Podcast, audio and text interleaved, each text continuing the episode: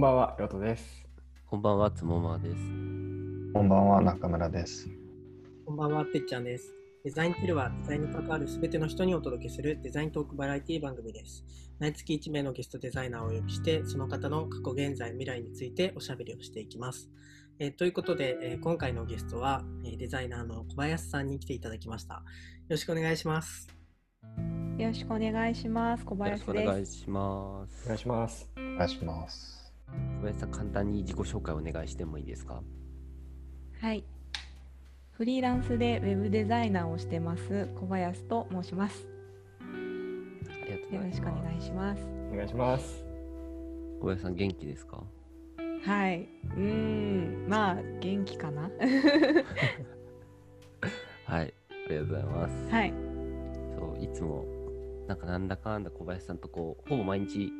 毎日、もって言うと毎日多分話してると思うんですけど、はい。ね、なんか僕はある程度小林さんを知ってて、まあいろいろ話を聞けて、まあすごい、なんつうの、見てる視点とか知ってることとか、なんかすごい近いなと思って、いろいろもうちょっと深掘りしてお話できたらなと思ってて、はい。そう、いつもなんかさ、趣味草むしりとか土尻りみたいな話しちゃってるんで、ね ね、いやなんかこの間趣味何みたいな話して、あれ？趣味何じゃなくて趣趣味趣味？なんかいい趣味ないかなみたいな話したときに、あの草むしりと土尻りいいですよって小林さんに勧めても、なんかふ不運ぐらいで流さ そう私趣味があの仕事になっちゃったので、はいはい。なんかこうずっと仕事してる感じで、うんうん。なんか今こう仕事以外の趣味が欲しいなっていうふうに考えてるんですけどなかなかこれっていったものが見つからないんですよね。うーん。うんうんっていうのをじゃあそれ現在編でもうちょっと深掘りして趣味の話とかもちょっと後で聞こうかなと思います。はい、はい。で、えっと、今回は過去編ということで、えっと、まあ、今に至るまで小林さんがどういうふうに何をしてきたかみたいなのをちょっとお聞きしたいなと思っています。はい。じゃあ、はいあえっと、なんかそもそもの話になるんですけど、小林さんがデザイナーを目指すきっかけとなったことってどういうことだったりするんでしょうか、えーっと私はあの高校大学の時とかに、えーっとまあ、小説とかイラストを描くのが趣味でやってたんですけどその趣味を発表する場所がないっていうことで、えーっと何か探してた時にあのその時インターネットが普及してきた時なので、はい。あのまあ、ウェブサイトでそういう趣味のものを公開している人がたくさんいてじゃあ私もやってみようっていうことであのウェブサイトを作り始めました。でその当時はうーんと、まあ、オンラインで学習するサイトとかっていうのは存在しなくてうーんと図書館にいたりとか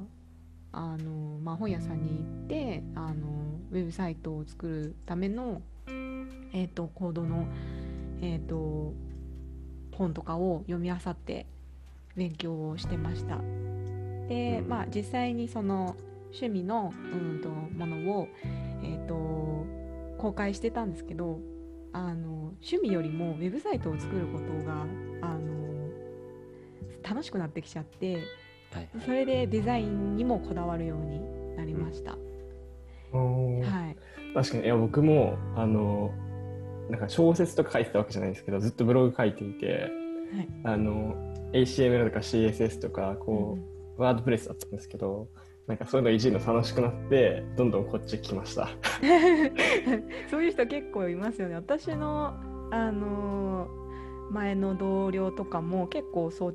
ちが好きで、あのーこっちの世界に入ってったっていう人周りに結構いて、うんうんうんうんいや、そうなんですね。いつの間にかこう、今、主主の本田ブログ書けだったらブログの記事書くことがメインなはずなのに、なんか、めっちゃ行動をこういじるの楽しくなってきちゃうみたいな、はい、ありますよね。そうですね。うん確かに。はい。じゃあ、新卒でプロダクトデザイナーになったみたいなところから話しちゃってもいいですかね。はい。はい。えっ、とそれであの趣味であのウェブサイトを作っててで仕事にも、あのまあそういうううんとウェブサイトを作る仕事に就けたらいいなと思って探してたんですけどうんと、まあ、私の大学があの文系で全くその美術とかあの関係のない、えー大学だったんであの、まあ、その美術系の大学とか専門学校をあの、まあ、卒業する人たちとこう比べるとやっぱりあの実力不足でかなりあの就職活動を苦戦したんですね。で、はい。その頃あのリーマンショックでううんんと就職の窓口とかも狭まってた関係で、うんうんうん。あのまあ、より厳しいところだったので、まあ、とりあえずデザイナーっていう名前のつくところに入っておこうっていうふうにハードルを下げてうんでそれでいろいろ探していたところその地元の方にプロダクトデザインっていうのがあってあのとりあえずで入りました。確かにあの就活絶対無理でしょみたいな世代っすよね俺ら。そうですねねちょうどリーマンが起きて2年目ぐらいだったかな。うん。なんか今だと考えられないと思うけど、なんか俺らの時は半分以上は就職できないよねみたいな感じだった気がしてて、あ、はいできないならいいやと思って俺諦めてた。えうんえプロダクトデザイナーっていうおはい話だったんですけど、なんかどういうものとかデザインしたんですか？えー、と私が入ったところはあのお土産品のデザインをするところで、へうーんとまあ、その時はガラケーだったのであの、えはいはい。ーとストラップみたいな。ストラップそうです、はい。ストラップの なんかこうせ先端についてうる、んあのキャラクターの三面図を描いたりとかあとははいはい。えっ、となんだっけあアミューズメントパークあの USJ とかあとうんディズニーランドとかに入っていくようなあのお土産品のうんといろんなデザインをしたりとかをしてました。でどっちかっていうとその、まあ、平面であのデザインするっていうよりもイラストを描いてうんと、まあ、製品のデザインをするんですかね。なのであのパースとかあの空間把握能力っていうのが必要で私はあの美術系の大学とか出身ではなかったのでその辺がもう全然知らなくてあのすごく周りのその美大美専卒業の子とあの、まあ、かなり比べられてあの苦しい思いをしました。今思えばなんで受かったんだろうって思うんですけどアイディア力だけで行っちゃってたところがあったので。えー。はい。いや確かに今僕とかは割とこう UI とかなので平面的なことが多いんですけど、また 3D だとなんていうんだろう軸が1本増えるじゃないですか。はい。Z 軸かだからより逆にハードル高いかなって僕感じたんですけど。そうですねなんで入れたんだろうっていう感じになるんですけど あの、まあ、入る時に課題があってあの自分でキャラクターを考えてでそれのうんと三面図を描きなさいみたいな課題があった時にあの、まあ、これのあの私の今のアイコンのあの元になるものだったんですけどうんと羊と,、えー、とカップケーキを足してカップシープっていうあのキャラクターを作ってあの上にこう、えー、と羊が乗っかってて下にカップケーキのこの台座の部分が乗っかってるような感じのデザインをしてそれがあの、まあ、いいアイディアって思われたのかそれで採用されたんですね。えじゃあこのアイコンってその頃から使ってるってことですか、えー、とそうですね少しアレンジしてますけどだいたいあの私がデザイナーになったきっかけになるキャラクターだったのであの、まあ、ゆかりがあるということで使ってます。いいですね。なんかそういうきっかけがあってはい、使えるのは。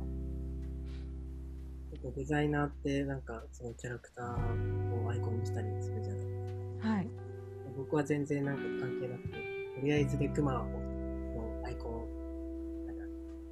去年ぐらい作ってたんで、ちゃんとこう、昔の経験からなんか、自分のアイコンが生まれたっていうのは面白いですね。はいこのキャラクター小林さんに寄せてるとかってあるんですか？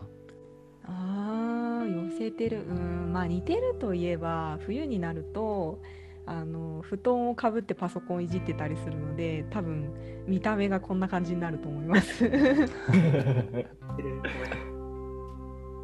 布団かぶってパソコンってむずくないですか？あ難しいですね。あのコード打ったりするときにこう端っこのところに布団が乗っかっちゃってそうそう。変な文字打っちゃったりとか しますね。ない。なんかコツあるんですか？コツは腕だけはちゃんと出すことですね。あ腕はもうちゃんと外に出して、あの出して本体を？でこの本体をこの椅子のあの膝掛け？肘掛けか。肘掛けのところにあの埋め込むんですよ。そうすると収まりがいいので そうやってやってます。なんかその作業をしてるっていうのを話聞いて改めて見るとなんか目がクリッとしてるのがなんかむしろちょっと瞳孔開いてすごい すごいなんか作業に没頭してる羊みたいに見えてきましたちょっと。あーそうですね結構そんな感じで作業してますアイコン、アイコンの話深掘りしちゃってもいいんですかね？どうぞなんか時間、時間すげえああれして時間がたけど、なんかよく、その、まあ僕もだったんですけど、なんか小林さんって男だよねっていう噂なのか、あれなのか、かそれって羊から来てるのかなって、どっちなんだろうと思ってて。羊？あ、いや、えっ、と、なんだろう。なんか僕はじめ、多分小林さんと初めてお話しした時に、はいあの、多分なんだっけ、男性の人かと思いましたみたいな多分言っちゃったと思うんですけど、はいなんか結構言われること多いってそうですね。会った人9割男性だと思ってましたって言われました。で いや、それがその、このイラストから来てるの、来てるんですかね？えー、私はもう女性が可愛いアイコンだったら女性かなみたいな感じだと思ってたんで普通に女性だと思われてると思ってたんですけど多分なんか発言の内容があの男性っぽいっていうあのを聞いて、あアイコンは関係ないんだなって思いましたああ、そっちかな。確かに今もう違和感なく女性だなってわかる。わかるっていうかだよ、だよねって思ってたんですけど、当時なんでだろうと思って、ツイッターとかブログとかを見てたからかなって解決しました。うーんそうほんさっき第一声お聞きする前すいませんなんか男性の方だと勝手に思ってて、まあ、今日あのこの収録始まる前につまさんの方からこう小林さんのいろいろノートのリンクとかツイッターのリンクとかいただいてちょっと拝見してたんですけどなんか多分そのなんだろう。別にそれがいい悪いとかじゃないと思うんですけどこう絵文字とかがそんなにないっていうかこう割とフラットな文章で書かれてるからそう感じたのかなっていうのはちょっとありましたね。ああそうなんですね。なんだろうあうんまあ確かにうーんあんまり絵文字は使わないですね。あ最初の頃は使ってたんですけどなんかあんまり必要ないかなと思って邪魔なものは全部排除してあの本当にこう伝えたいところをちゃんと伝わるようにって考えると結構単調な言葉遣いになっちゃったりとかうんうんして多分そういう風に見えてきちゃったのかなって思いました。で、あの、ウェブデザイナーにキャリアチェンジしたきっかけみたいのをちょっと、まあ、現在に今つながる話だと思うんですけど、その、ストラップとかそういうキャラクターだったりとか、そういうデザインをやっていたけど、ウェブデザイナーにやっぱりなろうってなったきっかけって、どういった感じなんでしょう？うーんとそうですね。あの、まあ、2つあって1つがその、まあ、プロダクトの会社ではあったんですけどあのん。どっちかっていうとそのお土産品のデザインってビジュアル重視だったりすることが多くて、であの実際に使ってみるとかなり壊れやすいものをあのよく作ってたので、ちょっとはいそれが、あのまあ私はえー、と使って使いやすいものを使いたい派なのでなんかそんな、うんとビジュアルを前面に重視したのをあの作っていることにちょっと苦痛を感じてきたのとうん。うん。あとは、まあ、私の実力不足なんですけどあの、まあ、チームの足を引っ張っててもうこれ以上はちょっとプロダクトの世界は私には合ってないから違うデザインの方に行ってあのやった方が自分のためにいいかなと思ったのでうんとうん。何かなって探した時にあの昔あの趣味でやってたウェブデザインの方だったら、まあ、何かあのできるかもしれないっていうことであの、うんうんキャリアチェンジをしました。でもその趣味でやってた頃と始めようと思ったこのウェブデザインって結構なんか時代的に変わったりしてたからあか。かなり変わりましたね。その私がやってた時はあのテーブルコーディングって言ってはいはいはい。あのパズルみたいにそのテーブルのうーんと枠を使って何かこううん組み立てていくようなうんとデザインの仕方をしてたんですけど、はい。もう私が入った時はレスポンシブが出てきた時ではい。あの画面をこう縮めたりするだけですごい変わるんですよね。それがびっくりしてうん。カルチャーショックを受けました、あーそうですね。なんか僕らの時に、ああ、でも今で言うとあれですね、HTML メールでもまだそういう文化ある。確かに。テーブルうん。コーディングしますよね。メールは。あ。れうがんデフォルトで、なんか空白部分とかも、なんか画像で切り取って枠に埋めるとかもやったり、そうですね。あと、そうですね、あの、魔法のアイランドとかってわかる？あ多分僕、魔法のアイランド小林さん世代はすげえ多分触ってる人触ってたかなと思って。ました。もう元祖ノーコードウェブサイトですね。ーはい。あれをやるとなんか、えー、と独自タグとかがあったのかな、うんうん。あの電光掲示板みたいになんか文字が左右に動くようなのとかなんかはいはいはい点滅したりとか、うんうんなんかそういうのがあのタグを知らない人でもできるあのやつがあったんですけど。うんうん。なんかアメブロとかに忍者ツールだっけ？なんかカウントとかああいうの埋め込んでチカチカするみたいなあったかもしれん。忍者ツールもよく使いましたうん。なんかそういうツール今どうなってんだろ なんかちょっと、うん2、3年前ぐらいに魔法のアイランドは終了しますみたいなのがなんか、う。えちょっとニュニュースになってはい懐かしいなと思って、ー、なるほど。えーだから、そう、僕と小林さん同じ世代なんですよ。そうですねそう。同じだと思ってたら小林さんの方がちょっとした、1個下か。はい1個下って言ってて、ちょっとまあ年齢がつけちゃうかもなんですけど、はい。っていう感じで、なんかいつもね、仲良くさせて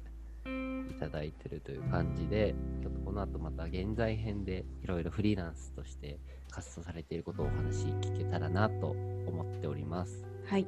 はい。ということで、今回は小林さんをゲストに迎えた過去編のお話で、来週は現在のお話を聞いていこうかと思います。それでは来週もまたお会いしましょう。さようなら。さよならさ。ようなら